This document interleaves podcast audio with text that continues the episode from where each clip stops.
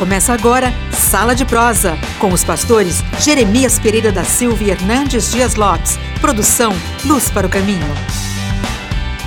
Luto e consolo. Começa com a palavra bíblica, mestre. Ô oh, varão, me vem à mente aqui, segundo Coríntios, capítulo 1, verso 3.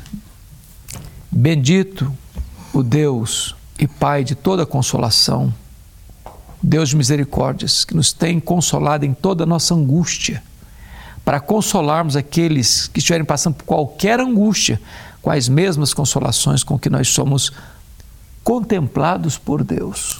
Então, quando somos afligidos por consolações, Deus está nos preparando também para sermos consoladores. Para nos consolar e sermos consoladores. É. Nós não somos um receptáculo apenas, nós somos um canal. Ó, oh, lá no oitavo a gente dá a benção assim no final. Uma recebe, a outra distribui. É para lembrar nosso povo que a gente não pode ser só assim.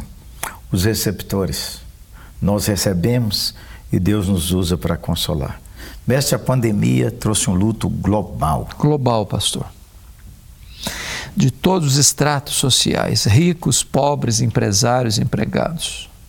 Quer dizer, a morte também não respeita cultura, idade, nada disso. A morte é a equação de igualdade na equação da vida. É o sinal de igualdade na equação da vida. Todo, Todo mundo está na fila da morte. Não tem montanha tão alta que a morte, a flecha da morte não chegue lá. Vai no casebre. Do mesmo jeito. É. Tivemos uma, um impacto que faleceu uma médica de nossa igreja. Ela casada com um médico, ele um especialista. Ela passou mal ao lado dele na cama. Meu Deus. E ele não pôde socorrer a esposa. Socorrer sua amada. Não deu tempo. Meu Deus. Então fica aquela dor e aquela saudade. Há etapas do luto, mestre? É, eu já passei, você já passou por essa dor lancinante. Peraí, Ela... peraí, peraí. O tema é brutal, mas lancinante é proparoxítona. é, tem fase, sim. Tem tempo de chorar e tem tempo de parar de chorar. Tem tempo de se recolher e tem tempo de recomeçar a vida. É, porque o que faz a diferença, pastor, eu penso que é a nossa teologia. As convicções nossa, íntimas. Nossas convicções. Morrer não é uma Deus, é um até logo. Quem morreu não está aí perdido, está com Cristo. Se nós se trata de pessoas da nossa fé, é partir para estar com Cristo. É incomparavelmente melhor. Então, esse consolo é muito importante para nós nessa hora da dor, na hora do luto, na hora da despedida. Mesmo que você tenha que caminhar. Eu, é. mestre, a consolação para mim, quando fiquei viúvo, uma experiência sobrenatural. E eu creio que a consolação é uma experiência sobrenatural. Tem gente que diz assim, só o tempo. O mestre, naqueles dias, quanto mais tempo passava, pior ficava. Então, o Senhor, na sua graça, o Deus da consolação. Eu gosto dessa expressão desse versículo. Deus e Pai de toda consolação. O Deus de toda, toda consolação. consolação. Você que perdeu alguém, pare de afirmar: minha vida acabou. Pare de dizer a vida não presta mais. Minha convicção, mestre, Sim. pode falar. Não, não, não, pode concluir seu raciocínio. É que Deus encerrou a jornada com aquela pessoa que amávamos muito. Mas se ele nos deixou, Deus é Pai amoroso, Amém. Deus é amor. Há uma expressão, pastor, que nós usamos no dia a dia, que deveríamos, penso eu, rever. É muito comum a pessoa dizer: perdi meu pai, perdi minha mãe, perdi meu avô, perdi minha avó, perdi meu filho, minha filha, meu marido, minha esposa. Se nós estamos tratando de pessoas que morreram em Cristo, essa expressão perder não é boa. Porque você perde alguém quando você não sabe onde ele está. É. Como um pai que saía do cemitério depois de sepultar o seu filho único e veio um amigo, deu um abraço nele e disse: Meus pêsames, eu soube que o senhor perdeu seu filho. Esse pai, chorando, disse: Não, eu não perdi meu filho. Eu sei onde está meu filho. Eu sei com quem está meu filho. Meu filho está no céu, meu filho está com Jesus. Eu não, eu não perdi o meu filho. Essa teologia, essa convicção traz consolo. O mestre, alguém que hoje está assim muito abatido ou abatida, porque houve épocas na pandemia que uma família praticamente morreu na pandemia. Morreu o pai, a mãe, o irmão, o filho e o marido, ficou a mulher. Como é que entende a graça de Deus num movimento assim? Não é fácil, porque a providência é carrancuda, né? Também é carrancuda. É carrancuda. Ah, primeiro, eu acho que é entender a soberania de Deus. E eu vou lhe dar um caso específico. É, eu fui pregar no Mato Grosso, foi quando eu voltei doente de Covid. Lembro, oramos muito. É, e naquela ocasião, eu visitei uma família que o pai estava muito aflito, porque tinha perdido um filho, no sentido da palavra que usamos certo. agora há pouco. E ele estava muito abatido com a morte do filho. Estava ele, a esposa e a filha. Agora eu volto lá depois de um ano. Aliás, menos de um ano. Voltei lá dois meses. Esse mesmo irmão que tinha enterrado o filho morreu a esposa e a filha de Covid. Ficou ele só. E eu me conduí tanto quando eu escutei e fui encontrá-lo. E ele esteve no culto onde eu preguei. E aquele irmão adorando a Deus. Aquele irmão cantando. E ele diz, pastor, é inexplicável o consolo do Espírito de Deus. É milagre, é humanamente, é sobrenatural. Humanamente eu estaria completamente afundado num, num poço de angústia e de dor. Então, o consolo é sobrenatural. É sobrenatural. É a nossa esperança. É, e o Espírito Santo, Jesus disse que ele é o nosso consolador, consolador. nosso paráclitos.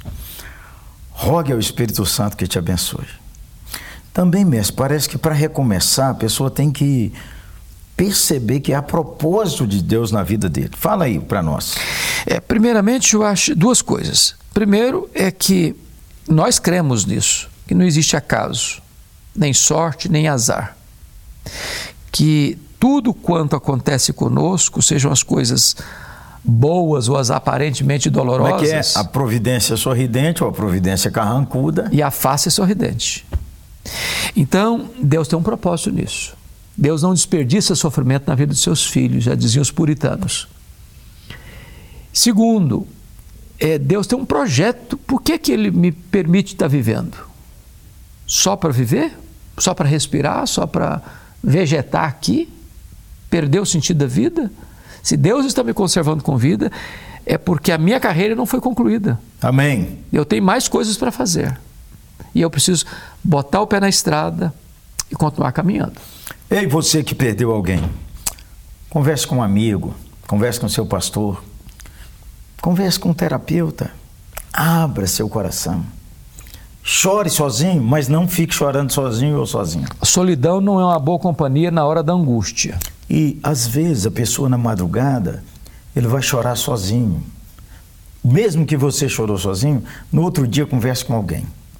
Fala com Deus, como Deus nos ama e não joga a nossa vida fora, fala, Deus, o propósito agora, ei, pense em algo assim, sustância. Fala com Deus, me ajude a valer, fazer valer a pena. Pastor Jeremias, eu já conheço, e o irmão conhece também, várias pessoas que, nos momentos mais dolorosos da vida, encontraram um chamado de Deus para um ministério. Eu fui pregar certa feita. Uh, na cidade de Teresina, onde tem um dos maiores índices de suicídio do Brasil. E um pastor, cuja filha, adolescente, tirou a vida.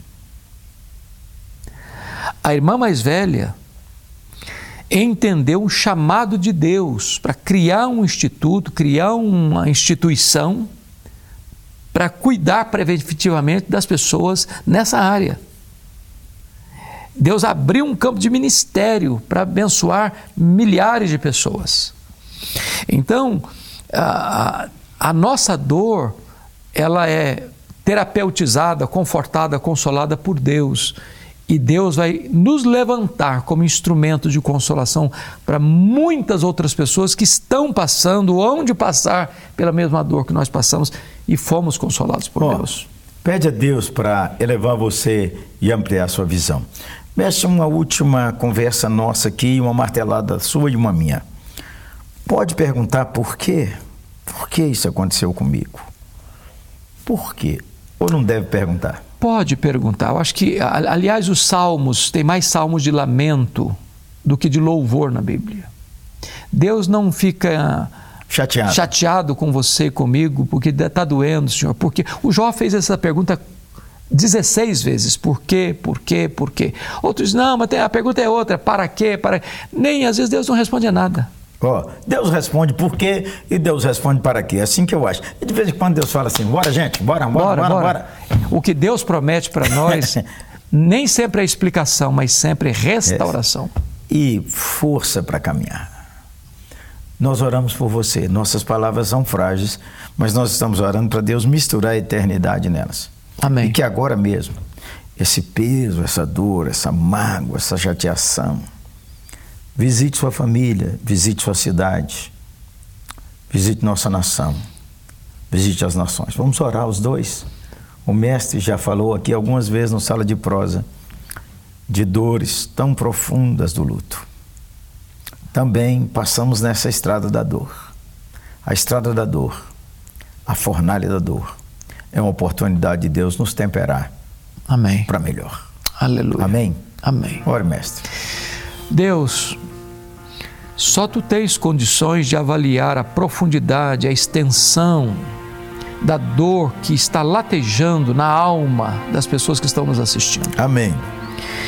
E só tu tens também o poder de efetivamente consolar essas pessoas. Nós estamos te pedindo, por amor do teu nome, conforta o aflito. Enxuga as lágrimas daquele que está chorando. Traz esperança e renovo para continuar a caminhada, Deus, debaixo da tua bênção, abrindo, Senhor, a visão de cada pessoa, para ser um instrumento agora nas tuas mãos, para consolar aqueles que estiverem tristes. Assim oramos, em nome de Jesus. Amém. Amém e amém. Sala de prosa. Um abraço, gente boa. Tchau, gente. Programa Sala de Prosa, um programa de luz para o caminho e da oitava Igreja Presbiteriana de Belo Horizonte. Luz para o caminho, o Evangelho de Cristo através da mídia.